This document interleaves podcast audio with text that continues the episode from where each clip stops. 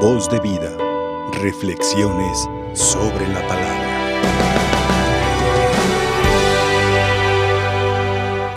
La palabra que hemos escuchado viene en nuestra ayuda porque es Dios mismo el que se hace presente, el que nos habla, el que nos dirige un mensaje que quiere que llegue a lo profundo de nuestro ser.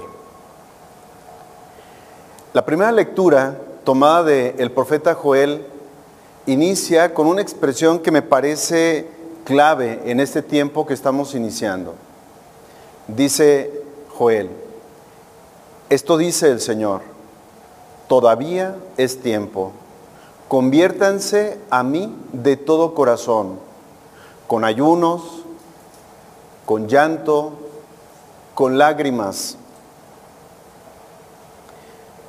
enluten su corazón y no sus vestidos. Estas palabras que el profeta Joel nos comunica, pero que él aclara, esto dice el Señor, son palabras que en este tiempo debemos tener en nuestra mente. Todavía es tiempo. El año pasado iniciaron junto con nosotros esta experiencia cuaresmal muchas personas que hoy ya no están entre nosotros. Y Dios, a pesar de la situación que hemos estado viviendo, nos ha querido conservar la vida. Podríamos ser de los que ya no estamos aquí. Pero no sabemos por qué. Dios ha tenido misericordia de nosotros y nos ha dejado aún con vida. Y esto dice el Señor, todavía es tiempo mientras nosotros tenemos vida, todavía tenemos tiempo. Porque no solamente los espacios son una oportunidad para encontrarnos con Dios y santificarnos, también el tiempo. Y este tiempo que Dios nos concede iniciar, no sabemos si lo vamos a ver eh, terminado este tiempo de cuaresma o no, pero nos concede hoy iniciar. Todavía es tiempo. No seamos sordos a la voz del Señor. Aprovechemos este tiempo, este día, como si fuera el último de nuestra vida. Vivamos con intensidad. Conviértanse a mí de todo corazón. ¿Qué necesito cambiar? Si voy en una dirección, ¿hacia dónde debo girar? Si he caminado un camino equivocado, un camino sucio, ¿Cómo me puedo echar hacia atrás para tomar un camino nuevo? Porque eso es convertirse, tomar otro rumbo o desandar el camino para iniciar un camino nuevo. ¿Qué tengo que retirar de mi vida? En mi manera de pensar, en mi manera de hablar, en mi manera de actuar, de tal manera que mi corazón se vuelva a Dios, que yo busque hacer el proyecto de Dios en mí. El Señor Jesús en esta palabra nos invita también a enlutar nuestro corazón y no nuestras vestiduras. Y esto nos lo dice Dios porque casi todos tenemos la tendencia a caer en, cosas que son vistosas, en cosas que son superficiales. Que nos vean que estamos ayunando, que nos vean que hacemos alguna obra de caridad, que me vean que voy a misa, que vean que rezo el rosario, que vean que yo soy bueno. En nuestra mente siempre está presente eso, que, que la gente vea que yo soy una persona de bien. Y nos podemos quedar en, en, apariencias, no porque el ir a misa sea malo, no porque el ayunar sea malo o el practicar la caridad, digo porque nos podemos quedar en esa intención de que la gente nos vea y nos alabe. Dice el Señor a través del profeta Joel, eluta en su corazón. Que desde lo profundo de nuestro ser nosotros manifestemos nuestro dolor. Eso es enlutar nuestro corazón. Que manifestemos con llanto, con lágrimas, que nos duele habernos alejado del Señor. Y que si hay un signo de vestidura que, o un signo exterior que manifiesta el deseo que tengo yo de estar cerca de Dios, que no se quede solo ahí, sino que llegue a lo profundo de nuestro corazón. En la segunda lectura, San Pablo, en la carta a los Corintios, al final nos da una enseñanza que me parece también muy relacionada con esta primera lectura que hemos escuchado.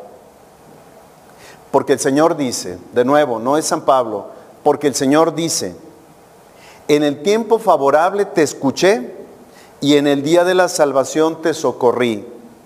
Pues bien, ahora es el tiempo favorable, ahora es el día de la salvación.